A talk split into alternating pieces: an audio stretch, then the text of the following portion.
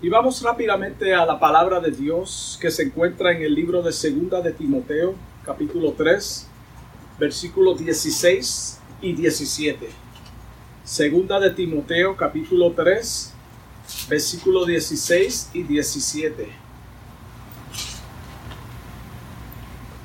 Y el tema del mensaje es, toda escritura de Dios es útil. Toda escritura de Dios es útil. La palabra de Dios lee en el nombre del Padre, del Hijo y del Espíritu Santo. Toda la escritura es inspirada por Dios y útil para enseñar, para redarguir, para corregir, para instruir en justicia, a fin de que el hombre de Dios sea perfecto, eternamente preparado para toda buena obra preparado para toda buena obra. Cuando analizamos el, la segunda carta a Timoteo, se cree que fue la última carta o la última vez que el apóstol Pablo escribió desde una prisión en Roma mientras esperaba la sentencia a muerte, mientras esperaba su sentencia a muerte. ¿Cómo probamos esto? En el capítulo 1, versículo 16 y 17 dice que Onesif, Onesiforo lo iba a visitar regularmente a la cárcel y lo confrontaba, lo confortaba cuando estaba en cadenas. Cuando estaba en cadenas. Y en el capítulo 4, versículo 6 al 8, desde Timoteo, el apóstol Pablo dice, porque yo ya estoy para ser sacrificado. En otras palabras, me van a poner a muerte. Mi día se acerca de mi muerte y el tiempo de mi partida está cercano. El 7. He peleado la buena batalla, he acabado la carrera, he guardado la fe, por lo demás me está guardada la corona de justicia, la cual me dará el Señor, juez justo, en aquel día, y no solo a mí, sino también a todos los que aman su venida. So, el apóstol Pablo está preparando el ambiente antes de su partida. Por cuanto Pablo era ciudadano romano, no podía ser echado a, a los leones. Tampoco podía ser crucificado. Esto era prohibido a un soldado romano. Es por eso que a los romanos, es por eso que fue decapitado.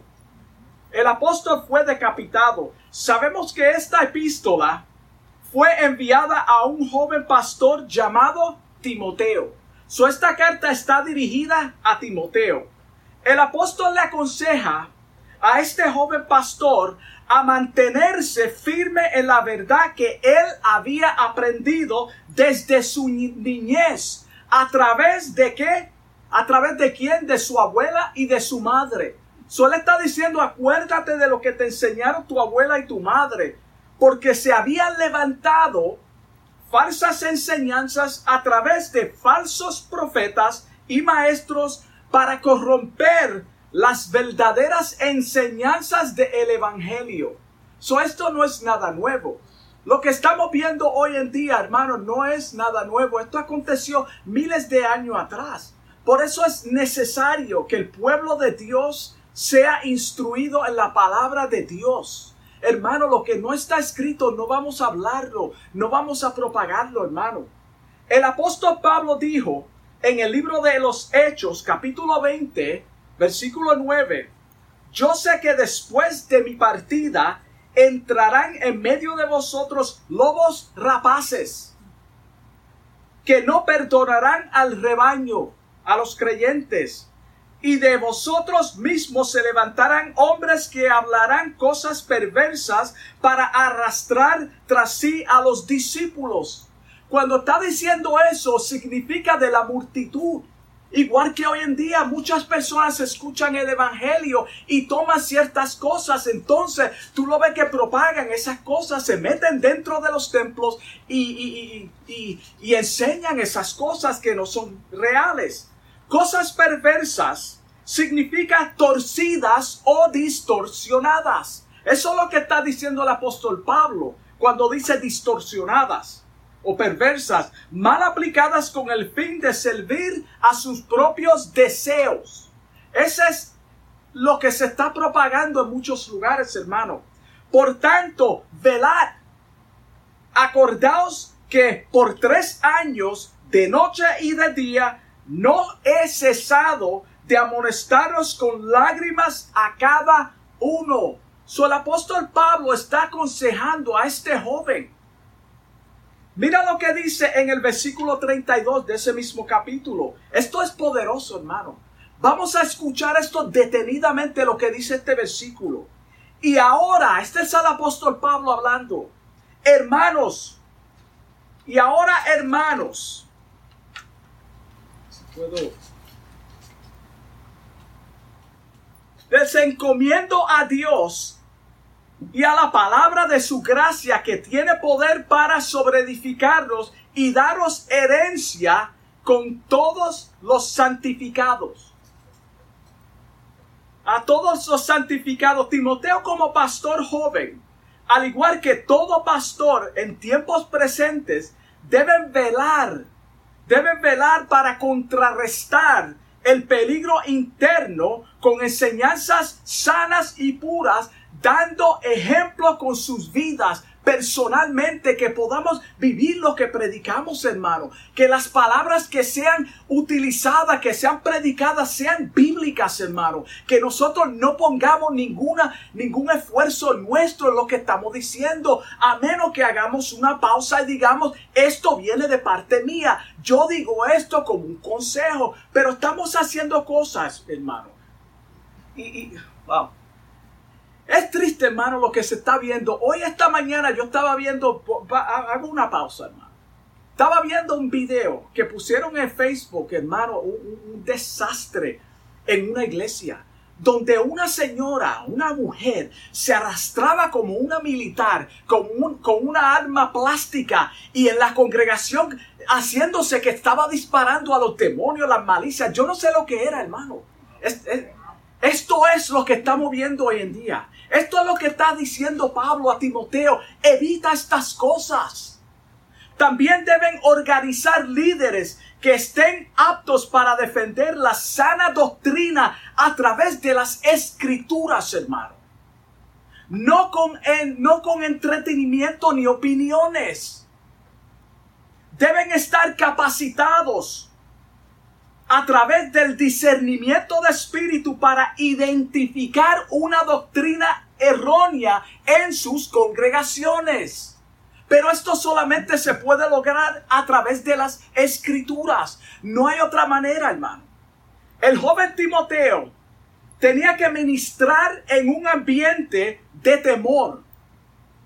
Tenía que ministrar en un ambiente de temor, energía y desafíos a su liderazgo. Mira el tiempo que le tocó a este joven ministrar como pastor. Esta es la razón que el apóstol Pablo le dice en primera de Timoteo 4:12. Ninguno tenga en poco tu juventud. Ninguno tenga en poco tu juventud, sino sé ejemplo de los creyentes en palabra, en palabra, en conducta, en amor, espíritu, fe y pureza. Hermano, está hablando de una vida íntima con el Señor. Una vida que tú seas un ejemplo para los demás cuando tú prediques la palabra de Dios.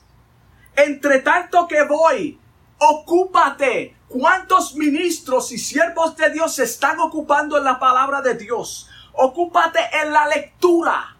Esto se sabe por las predicaciones y las enseñanzas y exhorta y enseña a la enseñanza. Wow. Este consejo no era solamente para Timoteo, sino para cada uno de nosotros, todos los creyentes en todas las épocas. Esto se aplica a todo, a todo el mundo, hermano. No fue solamente para Timoteo. Especialmente a los pastores, hermano, a los ministros, a los que están enseñando al pueblo, a los que están dirigiendo a las personas a una vida de consagración hacia el Señor. Pablo les dice más. En el capítulo 2, versículo 15. Procura con diligencia presentarte a Dios aprobado, aprobado como obrero que no tiene de qué avergonzarse, que usa bien la palabra de verdad, que usa bien la palabra de verdad. Dedícate a la palabra de Dios y no a las finanzas. ¿Qué es lo que estamos viendo hoy?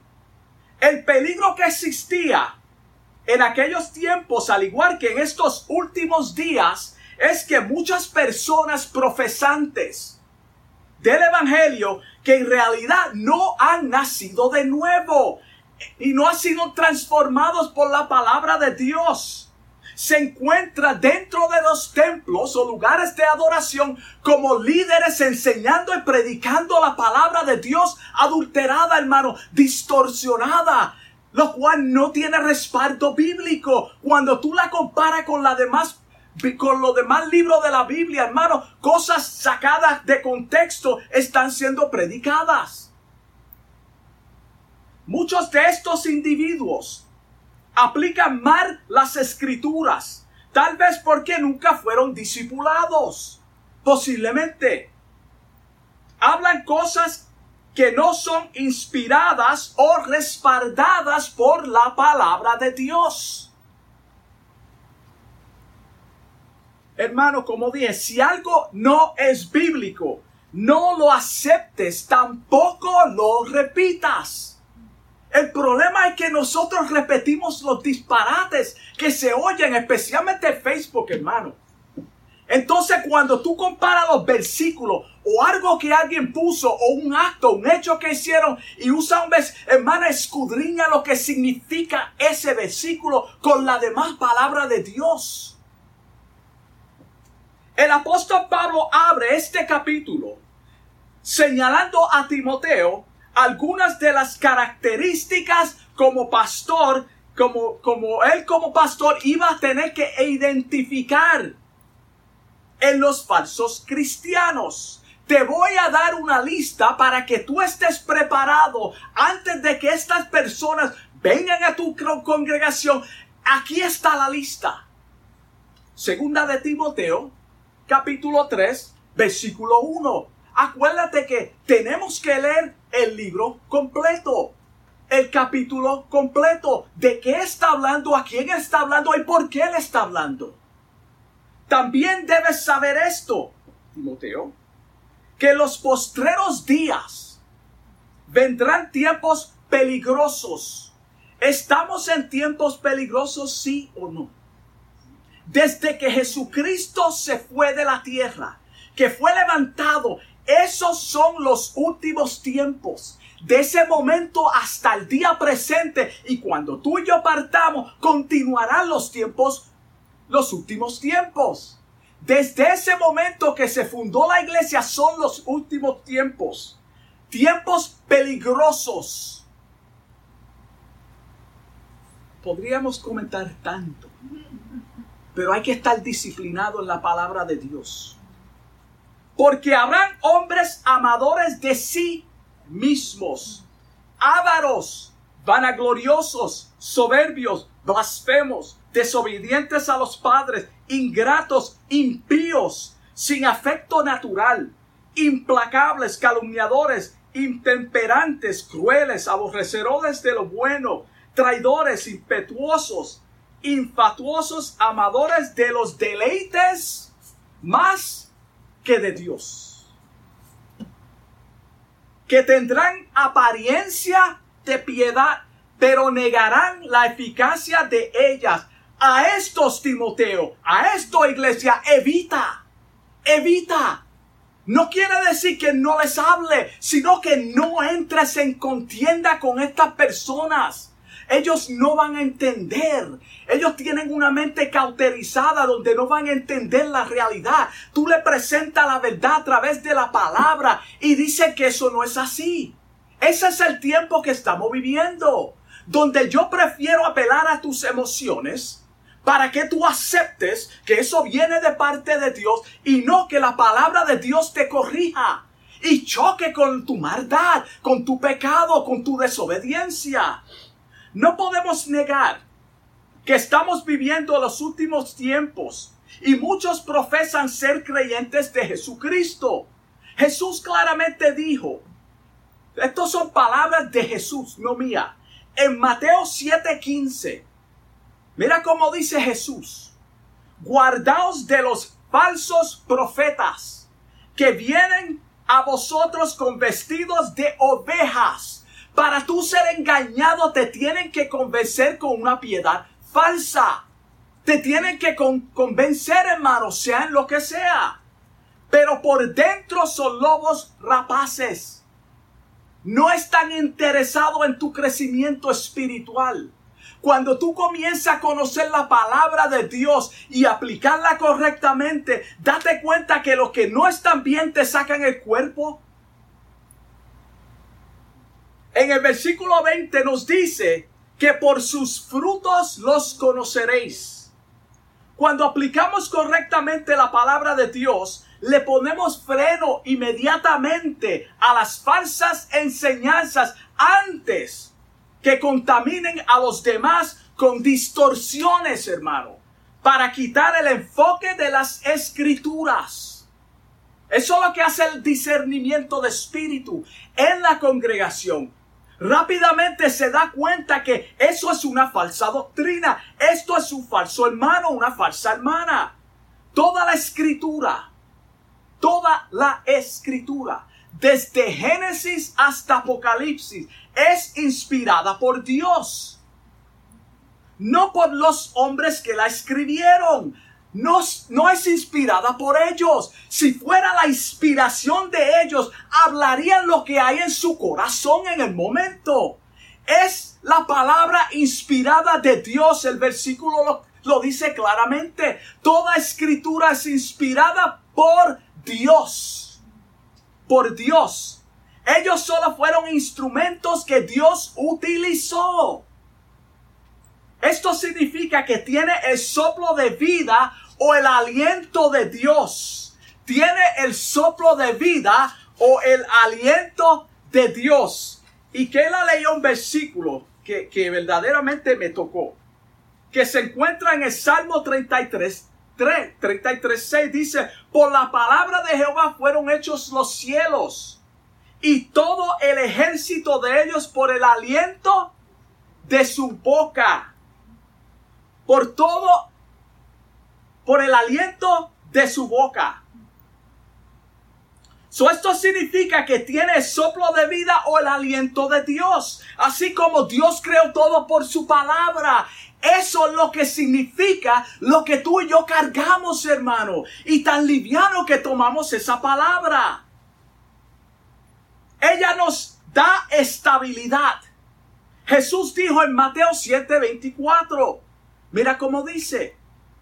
Cualquiera pues que me oye estas palabras y las hace, le compararé a un hombre prudente que edificó su casa sobre qué? Sobre la roca. ¿Qué es una roca? Estabilidad. No somos movidos, no somos convencidos. Sabemos cuando vienen farsantes, sabemos una falsa doctrina, sabemos cuando están tratando de quitar el enfoque de la palabra de Dios para distraernos, hermano. Eso es estabilidad en la palabra de Dios. Toda la palabra de Dios es útil, hermano.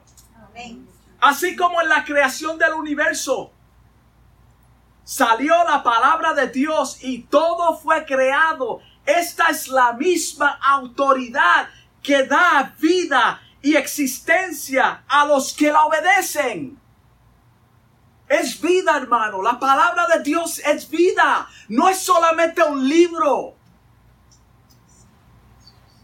Mira cómo dice Juan 1, 1 y 2. La describe Describe la palabra como el verbo de Dios. La describe como el verbo de Dios. La palabra de Dios es el verbo de Dios, Dios encarnado. Hebreos 4:12, mira cómo dice. Claramente dice, porque la palabra de Dios es viva y eficaz. Viva y eficaz. ¿Qué es algo eficaz, hermano? Que trae provecho. Y más cortante que toda espada de dos filos. Y penetra hasta partir el alma y el espíritu, las coyunturas y los tuétanos. Y desciende los pensamientos y las intenciones del corazón. El discernimiento de Dios viene a través de conocer la palabra de Dios.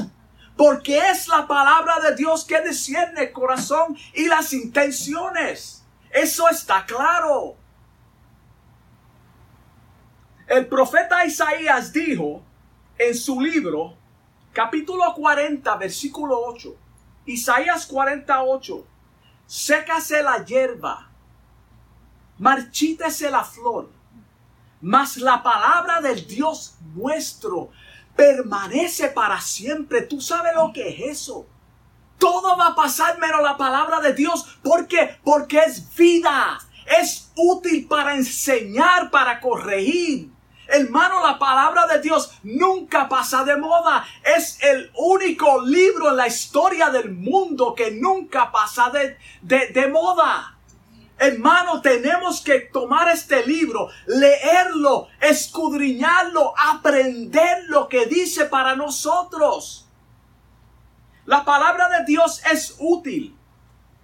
¿Qué significa la palabra útil? Que produce provecho, servicio o beneficio. Wow.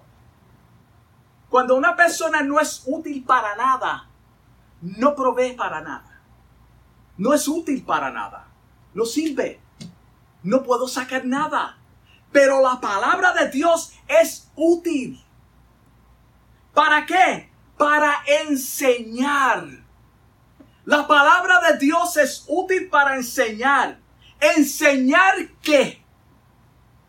¿Enseñar qué? Los maestros enseñan. Nosotros aprendimos porque fuimos instruidos por un maestro, pero la palabra de Dios enseña las verdades de nuestro Dios y creador del universo. Eso es lo que enseña la palabra de Dios.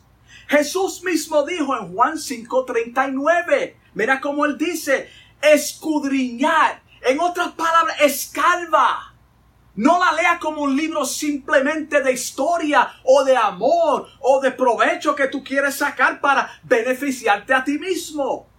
Escarba.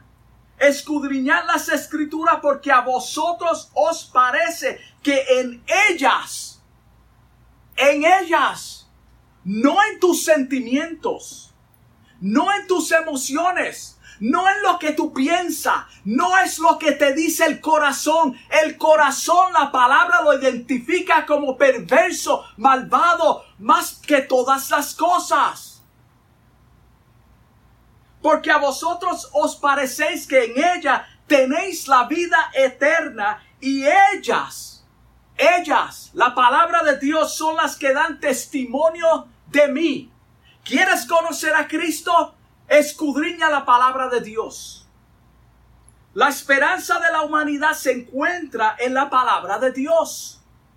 Esta es la esperanza del mundo. No deposite tu esperanza en ninguna otra cosa que no sea la palabra de Dios. Por favor, hermano, escúchalo. Estamos viviendo en tiempos peligrosos donde cristianos están depositando, hermano, su fe y su, y, su creencia en otras cosas que no es la palabra de Dios.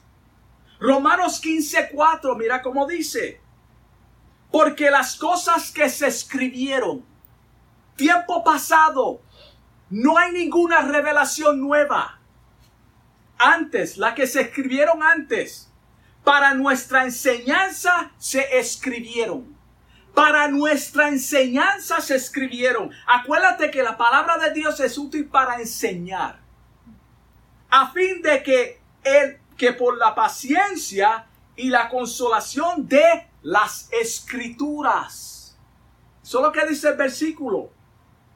Tengamos esperanza Tú quieres tener esperanza en este momento de caos, está en la palabra de Dios. Ahí claramente lo dice, ella es nuestra esperanza. Si estás buscando contestaciones a todas tus preguntas, a todas tus dudas y preocupaciones, tienes que leer la Biblia. Tienes que leer la Biblia. No hay otra forma. Ella te iluminará no solo tu mente, sino tu camino. Ella te iluminará tu mente y tu camino. Mira cómo dice Salmo 119, versículo 105. Permiso. Lámpara es a mis pies tu palabra. Lámpara es a mis pies tu palabra y lumbrera a mi camino. Y lumbrera a mi camino. Ella me alumbra por donde voy. ¿Tú sabes cuántas personas andan ciegos siguiendo falsas doctrinas? Siguiendo cosas que no son de Dios. La palabra de Dios es útil para redarguir. También redarguye. Esto también hace la palabra de Dios. La palabra de Dios redarguye de enseñanzas erróneas o creencias equivocadas. Eso es lo que hace la palabra de Dios. También nos lleva a autocorregirnos de pecado. En ella es que nosotros vemos nuestra maldad. Pablo lo dice, si no fuera por la ley, yo no sabría. Yo no me hubiese dado cuenta. Hermano, nadie se da cuenta de su maldad hasta que le pongan un pare. Y la palabra de Dios señala nuestra maldad. También nos lleva a autocorregirnos como desde pecado. Nos trae reprensión. Wow, nadie le gusta ser corregidos. Tú sabes que la hija, la hija de mi hijo, la más chiquita, apenas cumplió un año. Y Leila me estaba diciendo, cuando ella la regaña, esta niña se enfogona. ¿Quién le enseñó eso a esa niña? No fue mi hijo ni su esposa. No fueron los padres, hermano.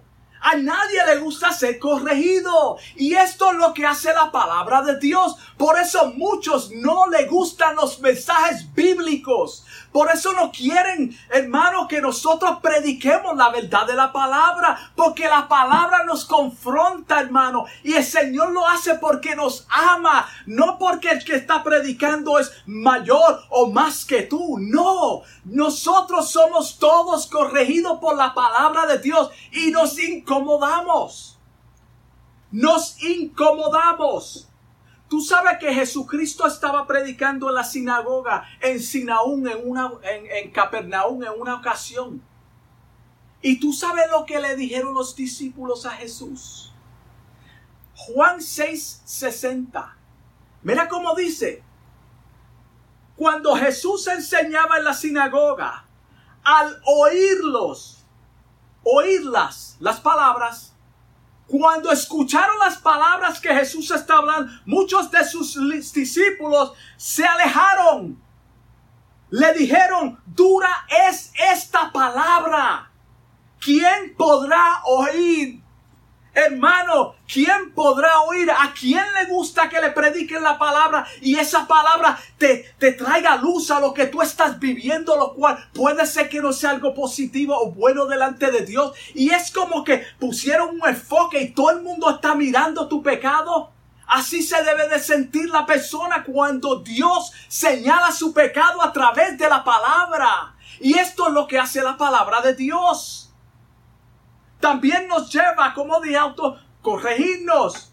Hace manifiesta nuestra maldad.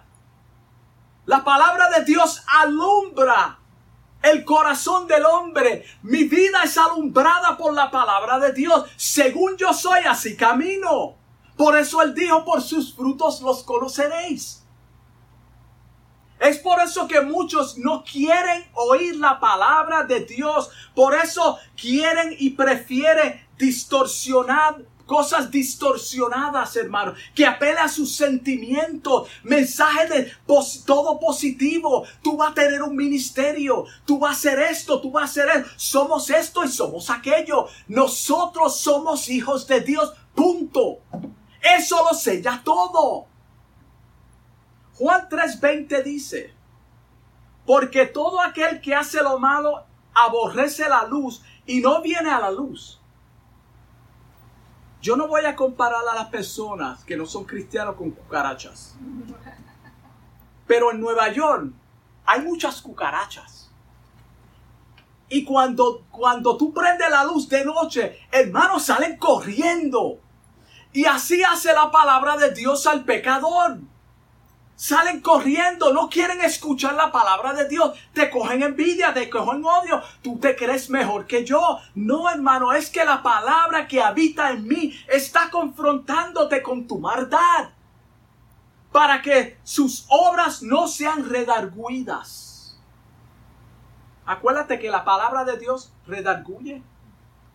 ¿Cuál es el beneficio de, de el beneficio de guardar la palabra de Dios? Salmo 119, 11. Dice, en mi corazón he guardado tus dichos. ¿Para qué? Para no pecar contra ti. Para no pecar contra ti. Yo guardo tu palabra, Señor, porque te amo y para no pecar contra ti. Ese debe ser el motivo. El creyente temeroso de Dios es guardado por el Espíritu Santo y Él es quien nos redarguye de pecado, hermano. Él es quien nos redarguye, pero es a través de su palabra. Es a través de las escrituras. La palabra de Dios es útil para corregir y para instruir en justicia. Como dije, nadie le gusta ser corregido. El mejor ejemplo en la Biblia de la corrección de Dios hacia un hombre por medio de su palabra lo vemos en Segunda de Reyes capítulo 22. Segunda de Reyes capítulo 22. Cuando el sumo sacerdote, puede leer la historia completa, solamente voy a por encimita. Cuando el sumo sacerdote Iclas encontró el libro de la ley en el templo, lo cual estaba abandonado por mucho tiempo. Wow. Encontraron qué? La Biblia, la palabra. Encontraron los escritos. Lo encontró, le, contó al escriba, se lo entregó al escriba Safán cuando se encontró los libros, encontraron los libros de la ley, se lo entregaron a Safán, que era el, escritor, el escriba, perdón. Cuando Safán lo leyó, acuérdate que la palabra de Dios hace qué? Instruir, corregir. Cuando Safán lo leyó, le, lo presentó, le presentó el libro al rey y lo leyó delante del el rey. Mira el efecto que produjo las palabras inspiradas por Dios. Las palabras inspiradas por Dios en el libro de la ley. Acuérdate que la palabra de Dios es toda que inspirada por quién? Por Dios, no por los que lo escribieron, por Dios. El versículo 11, mira cómo dice. Y cuando el rey hubo oído las palabras del libro de la ley, hubo una reacción. La palabra de Dios tiene que hacer un efecto positivo, hermano. Es imposible que tú escuches la palabra de Dios y no te confronte. Él rascó sus vestidos. El versículo 12. Luego el rey dio orden al, sacerdote Iclas, a, a, Chisam, perdone los nombres que no puedo pronunciarlo muy bien, hijo de Safán, a Actor, hijo de Micaías, al escriba Safán y a Azarías, siervo del rey, diciendo, el versículo 13, id y pregonad a Jehová por mí. Mira el efecto que hizo la vida de este rey, temor. Se arrepintió, fue confrontado con qué? Con los pecados. Fue confrontado al pueblo y por toda Judea acerca de las palabras de este libro que se ha hallado. Pídele a Dios que tenga misericordia por todo lo que está escrito en la vida, en el libro de la vida, en el libro de, del Señor. Porque grande es la ira de Jehová que se ha encendido contra nosotros, por cuanto nuestros padres no escucharon las palabras de este libro para hacer conforme a todo lo que nos a todo lo que nos fue escrito. Wow. Tiene que haber un efecto positivo, hermano, cuando leemos la palabra de Dios. El Señor corrigió y restauró al pueblo en justicia y trajo un gran avivamiento. Cuando se arrepintieron, cuando se dieron cuenta de que el, libro habla de lo que tienen que hacer. Pero fue a través de la palabra de Dios. El avivamiento solamente viene a través de la palabra de Dios. Cuando predicamos o enseñamos, la palabra tiene que hacer algún efecto positivo en los oyentes tiene que hacer un efecto positivo en los oyentes. El molestarse por la palabra de Dios está diciendo que hay algo que chocó con, tu, con, con, lo que tú estás haciendo. Por lo tanto, hace un efecto positivo. Tiene dos, dos, dos opciones. ¿Te arrepientes o la ignoras? Punto. Eso es imposible que torne atrás vacía. La palabra de Dios no torna atrás vacía, nunca ni jamás. Timoteo se iba a enfrentar con personas a quien él tenía que corregir. Este joven tenía esta tarea. Por eso el apóstol Pablo desde el primer, primer versículo le está diciendo estas cosas. Él tenía que mantenerse en lo que había aprendido desde su niñez. La escritura no adulterada. No te vendas. Predícala tal y como fue enseñada. Muchos se molestan cuando las escrituras, las escrituras señalan sus errores. ¿Cuántas personas se incomodan? Eso no es lo que dice. Eso no es lo que significa. Yo creo que eso no es lo que significa. Ahí está el problema. El yo creo te descualificó. Lo que tú crees no tiene validez. Es lo que dice la palabra de Dios. Mejoras como los debería. Quédate callado y escudriña la palabra para ver si es verdad lo que está predicando el, predicador o el maestro. Se incomodan, pero es por su propia, pero es para su propio bien. Por eso la palabra de Dios es predicada y debe ser predicada correctamente por el bien del pueblo. Lo que dice el Señor en las escrituras es lo que es, hermano. Eso es lo que significa Dios no se equivoca. Para que al fin el hombre sea perfecto. Ese es el propósito, hermano. Para que el hombre sea perfecto este es el resultado continuo de qué? De santificación. Es continuo. Cuando tú lees la palabra constantemente, hermano, tú creces en santidad. Eso es lo que significa. Tú creces en santidad. Para que seamos eternamente preparados para toda buena obra.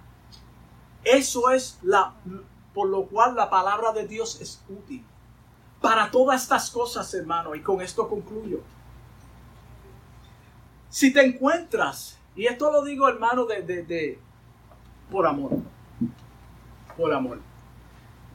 Si tú te encuentras en un lugar donde no se predica la palabra de Dios y no es respaldada por versículos bíblicos, no hay un aprendizaje en cada mensaje, en cada enseñanza, y la palabra de Dios está siendo aplicada a mar, hermano, Busca otro lugar donde se enseñe la palabra de Dios. Porque estamos viviendo en tiempos peligrosos.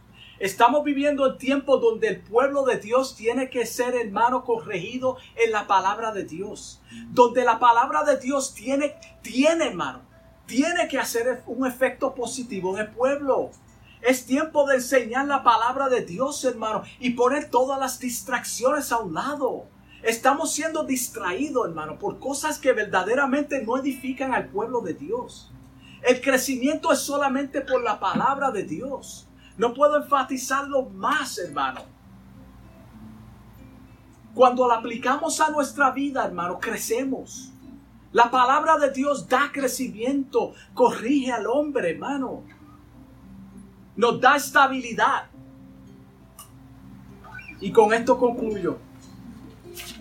Como dije, no es para herir a nadie, no para decirle a los hermanos que salgan de sus iglesias.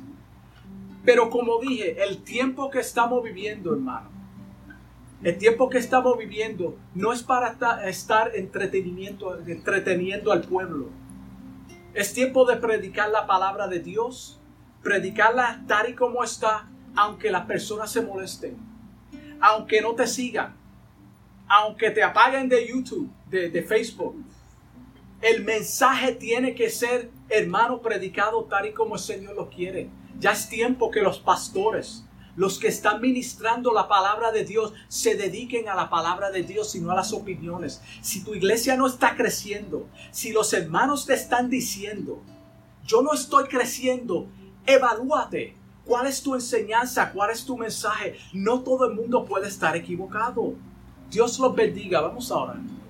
Amantísimo Dios y Padre Celestial, te doy gracias por este mensaje, Señor, que tú me has dado en esta hora, pidiéndote, Padre, que esta palabra haya sido de provecho, Padre, para alguna vida, Dios mío, que a través de ella podamos crecer en conocimiento, Padre, en la santidad, que podamos acercarnos más a ti a través de tu palabra, Señor y que estemos preparados para toda buena obra, Señor. Que no tengamos que abochornarnos en aquel tiempo porque no predicamos o enseñamos correctamente tu palabra, Señor. Te pido en el nombre de Jesús por los oyentes, Señor. Aquellos que se han incomodado, Señor, ten misericordia de ellos. Pon, Padre, el discernimiento en ellos para que ellos puedan ver, Señor, que el Espíritu Santo les dé testimonio, Dios mío, de que tu palabra, Dios mío, no es, no se equivoca, Dios mío. Gracias en el nombre de Jesús. Amén. Dios los bendiga.